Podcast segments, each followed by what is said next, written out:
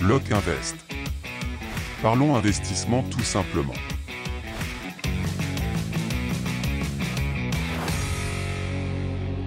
Et bonjour et bienvenue dans ce nouvel épisode de Lock Invest. Ici, on parle d'investissement et d'immobilier. Et aujourd'hui, je vais faire quelques euh, réponses aux questions qui m'ont été euh, apportées. Donc apparemment, on m'a dit que je faisais parfois des trucs un peu trop avancés. Je vais essayer de m'exprimer aussi pour les débutants et pour les gens qui sont déjà avancés. Mais avant, je me présente comme d'habitude. Si tu ne me connais pas, je m'appelle Thomas, je suis un investisseur immobilier. Je vis uniquement de mes biens immo. Je ne suis pas un formateur, je suis seulement ici pour partager mes connaissances et parler de l'actualité. En revanche, si tu souhaites me poser des questions ou participer à l'émission, envoie tes messages tout simplement sur mon Insta à lock-invest-du-bas. J'y répondrai avec un grand plaisir et je pourrai les traiter dans ce podcast comme aujourd'hui. Donc nous allons commencer par une liste de questions, je vais essayer d'y répondre. Donc on va parler aussi bien de bourse, de crypto que euh, d'immobilier et je vais commencer par la bourse. Pour commencer, il paraît que légalement, je dois dire que je ne suis pas un conseiller en investissement financier. Donc je te le dis, je ne suis pas un conseiller, je fais que partager mon expérience et euh, ce que j'ai vu. D'ailleurs, je vais parler un peu d'arnaque, donc je risque de me faire taper dessus. Euh, donc attention, je parle des arnaques qu'il ne faut pas prendre bien sûr. Hein. Donc euh, pour commencer, la première question qui m'a été posée. Je suis salarié. Euh, je ne veux pas investir dans l'immobilier et c'est tout à ton honneur. Si tu ne veux pas le faire, ne le fais pas. Donc bref, je suis salarié, je euh, ne veux pas investir dans l'immobilier, mais je peux investir tous les mois 100 euros dans quelque chose de facile. Je ne m'y connais pas en bourse. Y a-t-il des investissements que les gens euh, lambda ne connaissent pas et que je peux faire? Donc pour commencer, en effet, si tu es salarié, c'est possible, mais généralement, là, moi, je te redirigerai vers la bourse. La majorité des gens qui disent ok ben tiens investis sur tel produit, tu n'as absolument rien à faire et tu gagnes de l'argent, généralement ce sont des arnaques. Je crois qu'il n'y a pas longtemps euh, il y avait des euh, robots de trading, on m'avait appelé pour me demander si je voulais pas investir dedans.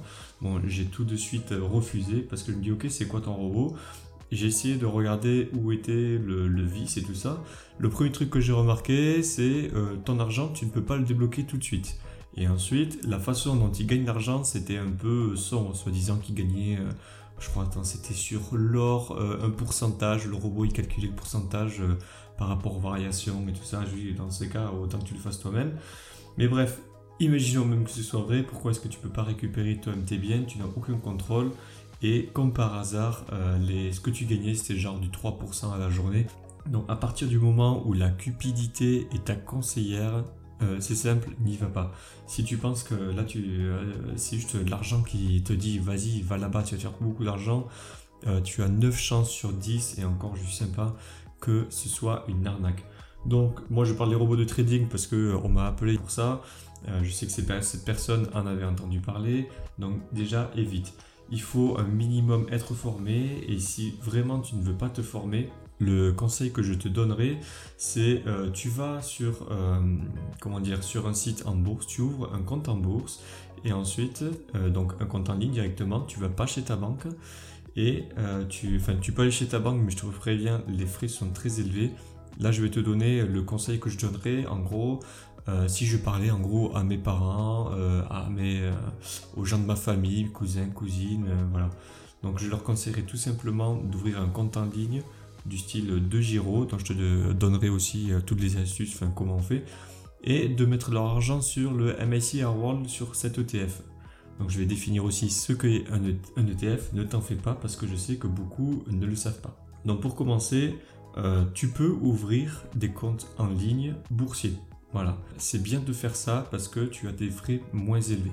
Alors je ne parle pas de Boursorama car les frais sont assez élevés. Je vais te donner selon moi les trois meilleurs.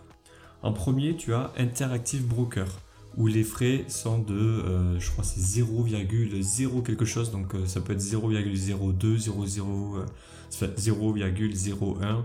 Les frais sont vraiment très bas. Et c'est là qu'en fait que tu peux faire ton effet boule de neige en évitant de payer des frais trop élevés. Si on t'appelle en te disant qu'on ne te prend que 1%, Alors ça, c'est ce qui m'arrive quand je mets euh, les annonces sur le bon coin. Les gens m'appellent en me disant hey, je vous propose quelque chose pour euh, les marchés boursiers, nous ne prenons que 1%. Alors tu verras, si tu n'as jamais mis d'annonce immobilière sur le bon coin, euh, tu vas recevoir plein de gens qui vont essayer de t'arnaquer là-dessus. Bref, je ferme la parenthèse. Donc Interactive Broker, les frais sont très bas. Alors le, site est en anglais, c'est les numéros 1 mondiaux, mais je dois te prévenir que il faut avoir, alors à l'heure actuelle, euh, au moins 10 000 dollars à mettre dedans. Donc ce n'est pas pour tous les portefeuilles, mais euh, si tu as euh, plusieurs millions et que vraiment tu veux apprendre et éviter de gros frais, n'hésite pas à y aller.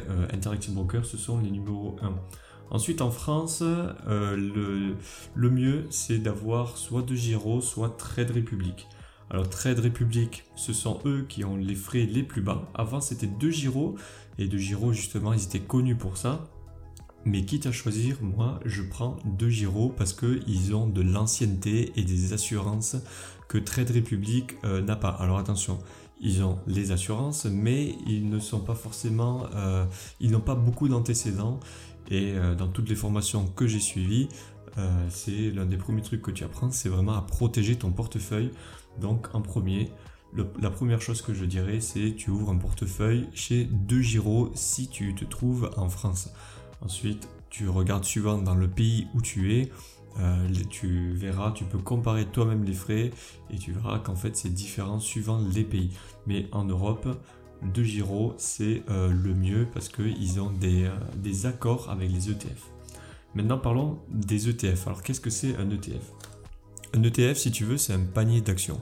Imaginons que euh, en France, tu as par exemple le 440.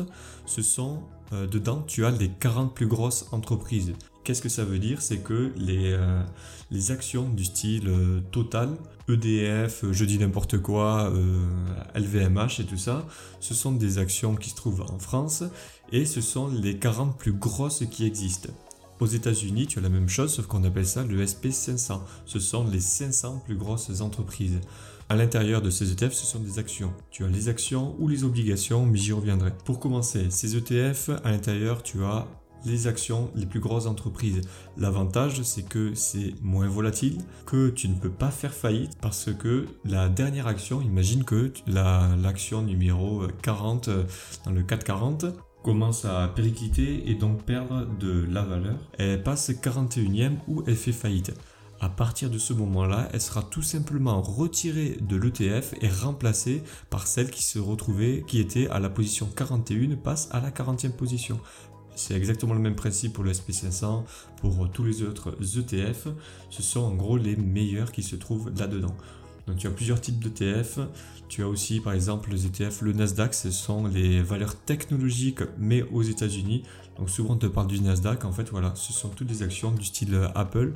Donc voilà, j'espère avoir dégrossi. Euh, désolé pour la définition si ce n'est pas exactement ça, mais c'est vraiment pour que tu te fasses une idée si on ne t'en a jamais parlé. Ensuite, les obligations. Les obligations, ce sont des obligations émises par l'État. Il faut que tu saches que les obligations, alors, elles augmentent beaucoup moins vite, mais elles sont beaucoup moins volatiles. C'est en gros l'État euh, qui te fait un crédit, qui dit ok, tu investis chez moi, et puis moi je te donne un rendement. Alors attention, pour les pros de la bourse, oui, je schématise, vous en faites pas, c'est vraiment pour dégrossir les choses il faut que tu saches que en moyenne générale, entre les actions et les obligations, elles sont ce qu'on appelle corrélées négativement. C'est-à-dire que quand tu en as une qui augmente, l'autre a tendance à baisser et inversement, mais sur le long terme, les deux augmentent. Bien, maintenant que j'ai dégrossi ça, une autre information qui peut être intéressante pour toi, c'est que euh, les actions, elles ont tendance à faire faillite, les frais sont plus élevés, alors que sur les ETF, les frais sont plus bas et ils ne peuvent pas faire faillite. Voilà pourquoi en ce moment, tout le monde euh, te parle d'ETF. Attention, les ETF, ce n'est pas euh, ce n'est pas fait pour faire du trading. Moi, je te parle que d'investissement. Tu fais soit de la bourse, soit du trading. Moi, je ne te parle que de bourse, du coup, d'investissement long terme. Il faut que tu saches que sur le long terme, tu as, euh, je crois que c'est dans les statistiques, dans les plus de 90% de gagner. Parce que les gens veulent tout simplement s'enrichir rapidement et facilement et ne veulent pas s'enrichir lentement. Bien, ensuite, maintenant que tu sais ce qu'est un ETF, comment le choisir? Bon, moi je t'ai dit de choisir le, par exemple le MSCI World, c'est simple, le, ce sont les plus grandes entreprises, mais du monde entier. Donc le, en pourcentage, je crois qu'elle doit faire dans les 7-8% en moyenne de performance par an. Donc quand tu as les livrets A, donc je crois qu'aujourd'hui il est à 2%, j'ai vu, euh, là en moyenne tu peux faire du 7%. Alors attention, c'est beaucoup plus volatile. Mais si tu n'as pas besoin de l'argent tout de suite ou si tu as des hauts revenus, vas-y, mets ton argent dedans, n'hésite pas. Bon, je te dis après comment euh, on fait pour trouver ce fameux ETF, mais avant, je veux te dire une chose. Tous les gens qui te, euh, qui te forment dans, euh, sur la bourse, je te conseille que deux personnes. Moi, j'ai suivi la formation de Tammy Cabage, donc je le valide à 100%. Il y a un autre formateur que je valide, c'est Cédric Froment. Voilà. Alors si je dois t'en conseiller deux, ce sont des investisseurs, ils ont travaillé vraiment sur les marchés financiers. Je sais que sur Internet, tu as d'autres personnes qui sont à la base de l'immobilier ou qui font des business Internet et qui font des formations en bourse. Cela, je te dis tout de suite, ne les prends pas. Alors oui, euh, alors là, je sais qu'ils vont me détester en, entendant ça. Si tu veux, je pourrais même te faire un podcast sur, euh, sur les formateurs immobiliers pour en avoir vu passer pas mal. Euh, ces formateurs, je te les déconseille parce que alors ils te font de la pub du style euh, ok ben euh, achetez un ETF ou des actions et ensuite vous récupérez les dividendes et vous aurez un loyer. Et eh bien moi c'est exactement tout ce que je te conseille pas parce que si tu prends des dividendes tu vas payer des impôts dessus. Mais une fois que tu as tes dividendes, qu'est-ce que tu fais? Tu vas les réinvestir. Et si tu les réinvestis au même endroit, ça ne sert strictement à rien parce que tu auras payé des impôts. Alors que tu prends un ETF, tu prends un ETF accumulant, tu as le choix entre accumulant ou distribuant, donc soit L'accumulant, euh, ça veut dire que tous euh, les dividendes que tu reçois sont automatiquement réinvestis dans l'ETF, ce qui fait qu'il augmente plus vite.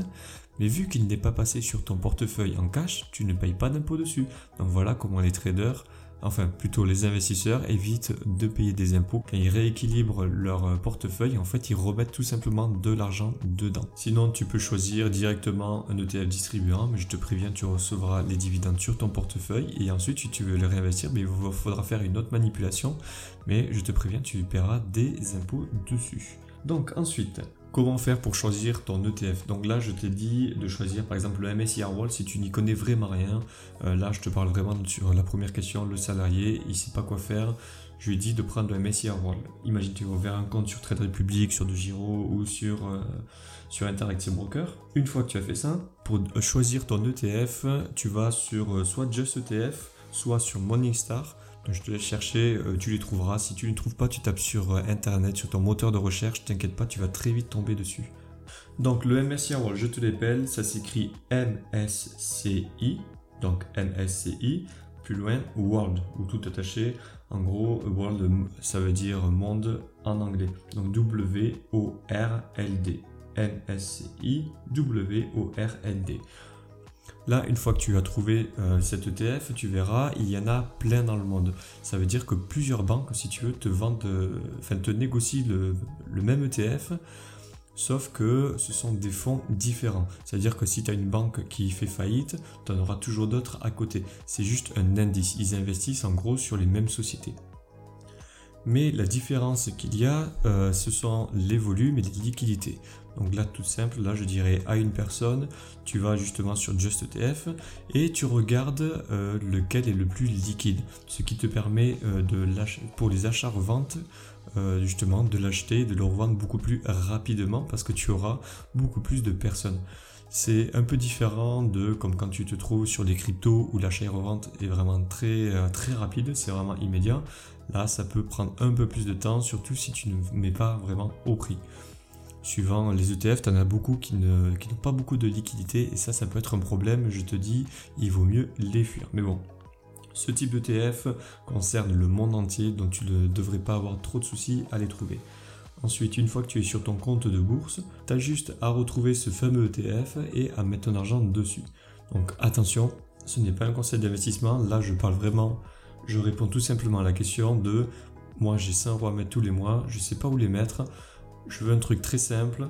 Moi je conseille tout simplement ok ben tu les mets là-dedans et tu m'embêtes pas. Mais euh, là tu vois je peux t'apprendre en 10 minutes comment investir. Mais en cas de problème, tu vois, il me faudrait 6 mois pour, euh, pour te former. Mais comme je l'ai dit au début, je ne suis pas un formateur. Et ensuite, on m'a demandé quelle était ta stratégie perso. Donc, avant de te la donner, euh, je vais quand même te donner quelques définitions euh, qu'on a tendance à oublier parce que les gens, les personnes qui te font des podcasts ou des vidéos oublient de te donner certaines définitions qui me paraissent quand même importantes, surtout euh, si tu débutes. Donc, pour commencer, le tracker. Si on te parle de tracker, c'est simple, c'est un ETF, c'est un panier d'actions, donc ça veut dire exactement la même chose. Ensuite, le broker. Le broker, c'est ton courtier en ligne. C'est-à-dire que c'est euh, De Giro, Boursorama Bank, Interactive Broker, euh, voilà, tous les courtiers euh, en ligne qui existent. Ensuite, le DCA. Le DCA, c'est, alors en anglais, on dit Dollar Cost Averaging. en français, donc traduit, ça se dit achat périodique par somme fixe. Donc en gros, c'est simple, ça veut juste dire que tu mets de l'argent tous les mois à la même date et souvent le même montant. Voilà, donc le tracker, le broker et le DCA, ce sont des choses que tu risques d'entendre très souvent, donc je préfère te donner, te donner pardon, les définitions euh, avant de continuer. Donc, ma stratégie. Euh, donc, je vais te la décrire. Euh, enfin, je pourrais pas vraiment te décrire tout ce que je fais parce que si tu n'as pas été formé, tu vas pas forcément comprendre. Mais pour ceux qui ont été formés, vous allez comprendre tout de suite. Donc moi ma stratégie c'est simple, je fais du DCA, je mets 1000 euros tous les mois, à la fin du mois, du dernier jour de bourse, je rééquilibre mon portefeuille. Je ne fais pas de portefeuille 4 saisons, parce que dans mon cas, à partir du moment où tu as euh, moins de 2 millions en cash, pour moi ça n'est pas utile. Je fais ce que l'on appelle moi du dual momentum, c'est-à-dire qu'en fait je prends le meilleur ETF.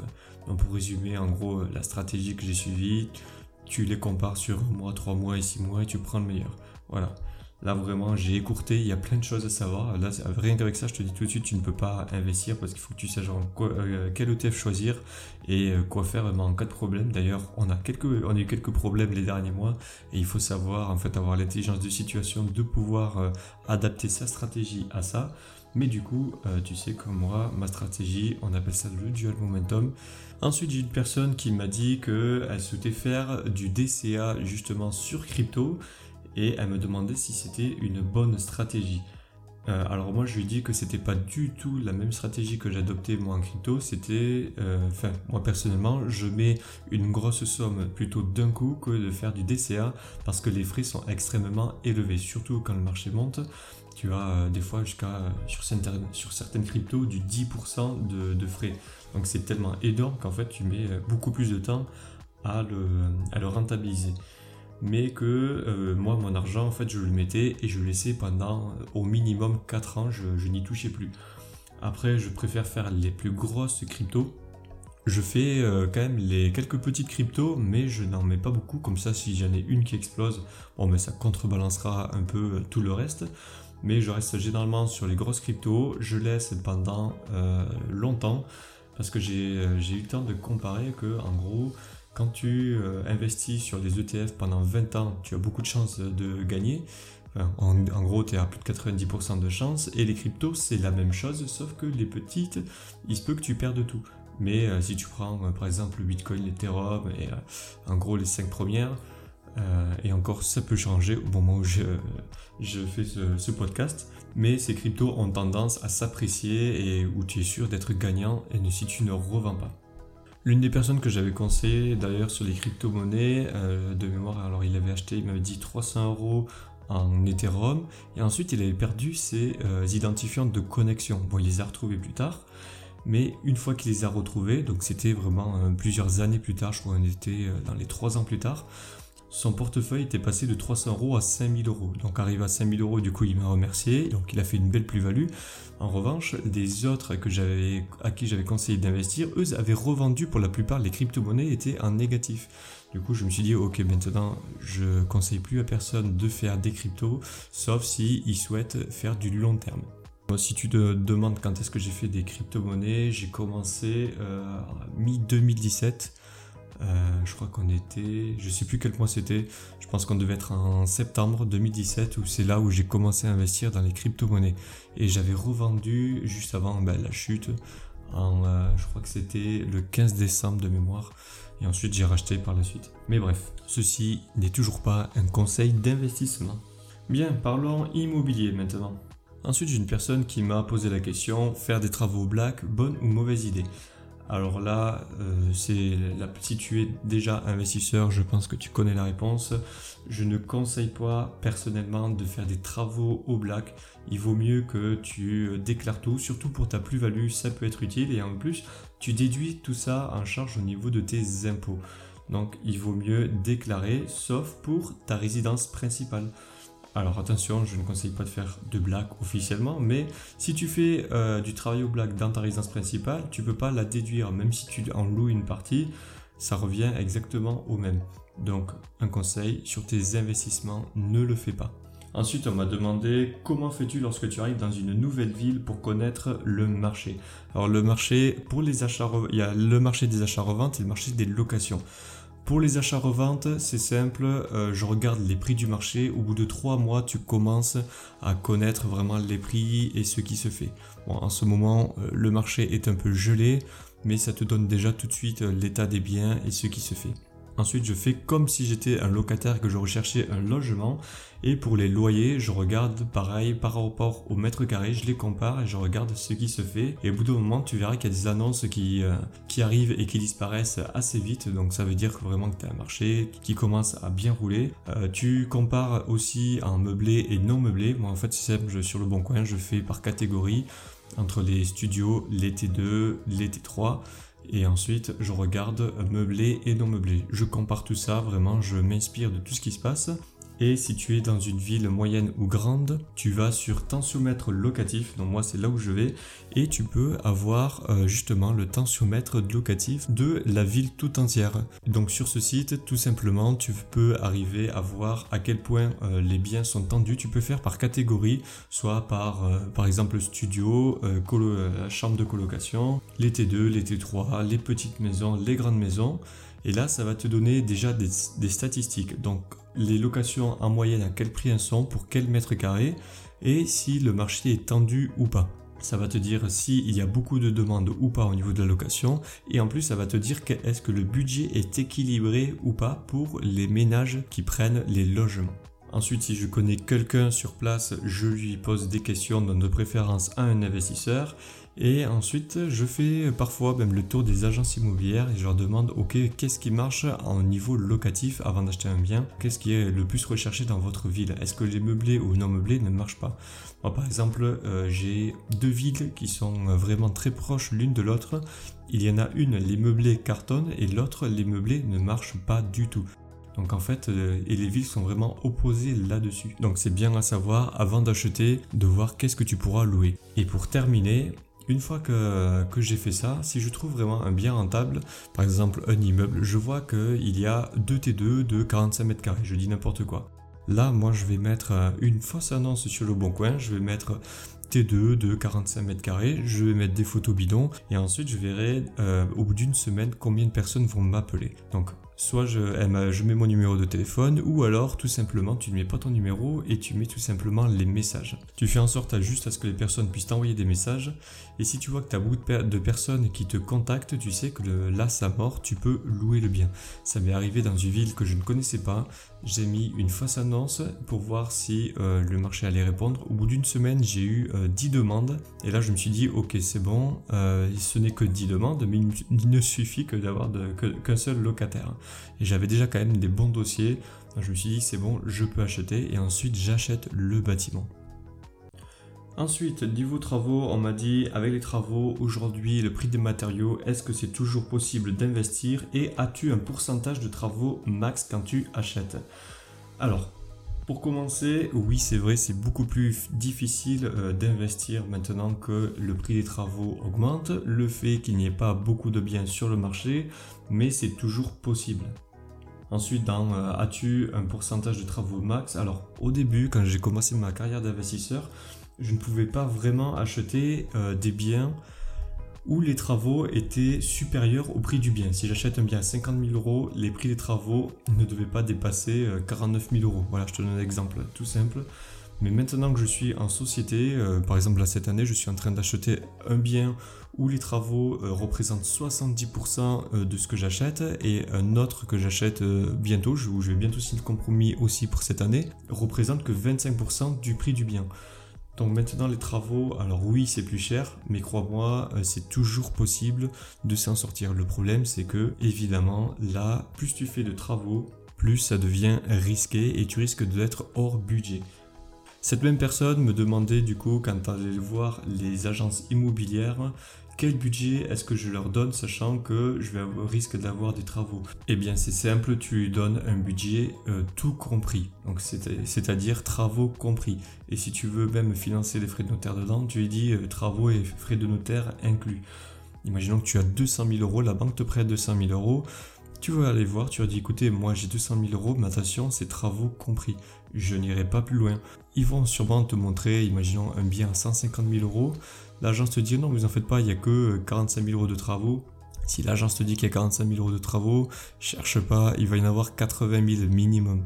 Donc surtout fais attention à ça, n'écoute jamais la parole de, euh, l'agence immobilière. Il y en a beaucoup qui sont mauvais, euh, moi je les appelle les porte-clés, mais il y, il y en a d'autres qui sont très bons. Il faut que tu arrives à trouver ceux-là, parce que ceux-là, franchement, c'est les mieux. Tu fais des partenariats avec eux et tu arrives à avoir des biens qui ne sont pas encore sur le marché. Donc on appelle ça du off-market.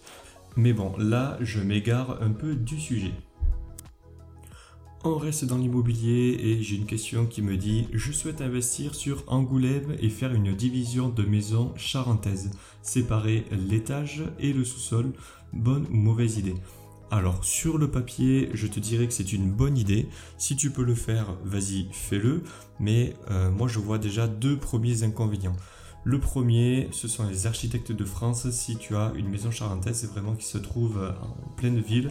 Bon, je pense pas que tu parles de cela, elles sont normalement un peu plus excentrées, mais sache que ce type de maison, si tu comptes changer la façade du style le garage en porte d'entrée, la mairie avec l'urbanisme peut arriver et t'empêcher du coup de faire ta nouvelle jolie porte d'entrée. Mais imaginons que ça, ça passe. Je connais assez bien les maisons charentaises, euh, j'en ai visité déjà quelques-unes. Et le petit souci dans les sous-sols, alors il n'y a pas que cela, il y a même sur Paris, un peu partout, les sous-sols sont bas. Donc quand je te dis bas, c'est-à-dire que si tu veux aménager du coup un appartement en bas et un autre en haut, donc une fois que tu as tes deux entrées différentes, imaginons que tu fasses après les travaux à l'intérieur, donc tu refais le carrelage ou euh, le sol, peu importe ce que tu mets, là tu montes et tu refais l'isolation au niveau du plafond et là tu descends. Isolation du coup que tu devras faire car ce sera deux habitations différentes. Rien que pour l'acoustique, tu sais déjà qu'il va falloir que tu le fasses. Une fois que tu as fait ça, le petit souci, c'est que légalement, vu que tu es en dessous de 2,20 mètres, tu ne pourras pas le louer parce que ce ne sera pas compté en loi Carrez. Il te faut minimum 9 mètres carrés loi Carrez, mais ces mètres carrés sont comptés si tu dépasses ou euh, si tu atteins au moins les 2,20 mètres de hauteur. Mais bon, ça généralement tu t'en rends compte quand tu appelles des entreprises et une fois qu'elles arrivent dans le bâtiment et te diront non mais on peut pas faire de logement. Sauf si tu tombes sur un mec qui va t'arnaquer. Et ça c'est arrivé à l'un de mes anciens collègues il y a pas longtemps, mais d'ailleurs à Angoulême, où lui, euh, euh, l'artisan était en liquidation judiciaire et a fait six mois plus tard des devis, étant donné qu'il n'a pas vérifié euh, qui était la personne, le maître d'œuvre qui allait tout lui faire, eh ben il s'est barré avec la caisse aujourd'hui il est introuvable. Bref, la séparation de biens, oui, mais attention aux lois et aux espaces. Euh, donc là, je t'ai quand même abrégé la question parce que euh, dans sa question, euh, son principal souci, c'était surtout, oui, mais il faudra que je rajoute une cuisine, des points d'eau, comment est-ce que je fais? Je lui ai dit, bah, c'est très simple. Si le sous-sol, si le sous-sol pardon, il fait toutes les superficies de la maison, il te suffit tout simplement de descendre les points d'eau d'un étage. Donc ça, euh, franchement, il n'y a aucun problème. Faire d'un étage à l'autre euh, exactement la même chose, c'est ce qui se fait partout. Tu fais passer les conduits au même endroit et tu n'as aucun souci là-dessus. Donc pour moi, ton plus gros problème, ce n'était pas les points d'eau, mais c'était l'espace habitable. Ensuite, très rapidement, on m'a dit que penses-tu euh, des bureaux de location? Donc, je n'ai pas vraiment d'expérience là-dessus parce que je n'achète pas ce type de bien. C'est comme les locaux commerciaux, il faut que ce soit bien placé. Et depuis le confinement, euh, il y en a beaucoup qui ne se louent plus parce que les gens se sont rendus compte qu'en fait, ils pouvaient faire ça chez eux. Donc, je n'ai pas de conseils à te donner euh, là-dessus. Je ne suis pas dans une grande ville comme Paris. Donc, je passe. Ensuite, euh, j'ai l'un de mes amis qui m'a dit que dans mon podcast sur la banque, je n'avais pas parlé d'une chose dont lui je lui avais parlé, c'était quelle était la meilleure banque. Donc quand je t'ai fait le podcast la dernière fois, c'est vrai que je te dis qu'il n'y a pas vraiment deux meilleures banques. Euh, je t'ai fait la définition de quelques-unes. Mais c'est vrai qu'il y en a une que tu peux choisir plus que les autres. Et là, accroche-toi, devine laquelle c'est, c'est la banque du vendeur. Et oui, donc pour te faire financer, alors surtout euh, c'était un peu plus valable avant que maintenant, mais je pense que si tu as du mal à te faire financer, tu peux toujours le faire. Tu demandes au vendeur quelle est sa banque et tu vas voir euh, justement ben, cette banque pour te faire financer parce qu'elle, elle a un double effet. Premièrement, elle récupère un client et deuxièmement, euh, le crédit qu'elle fait, elle sait qu'elle le récupère juste à côté sur des comptes de l'autre client. Du coup, ils pourront récupérer cet argent avec des frais bancaires. Ensuite, on m'a demandé est-ce qu'il vaut mieux acheter une maison ou un corps de ferme? Eh ben, je te répondrai eh ben, les deux, mon capitaine. Euh, tu peux faire les deux, mais personnellement, euh, les corps de ferme, parfois, ils se trouvent sur un terrain où tu as déjà une habitation. Moi, c'est ce qui m'est arrivé. J'avais acheté déjà euh, un immeuble, mais je sais que le vendeur avait aussi un corps de ferme.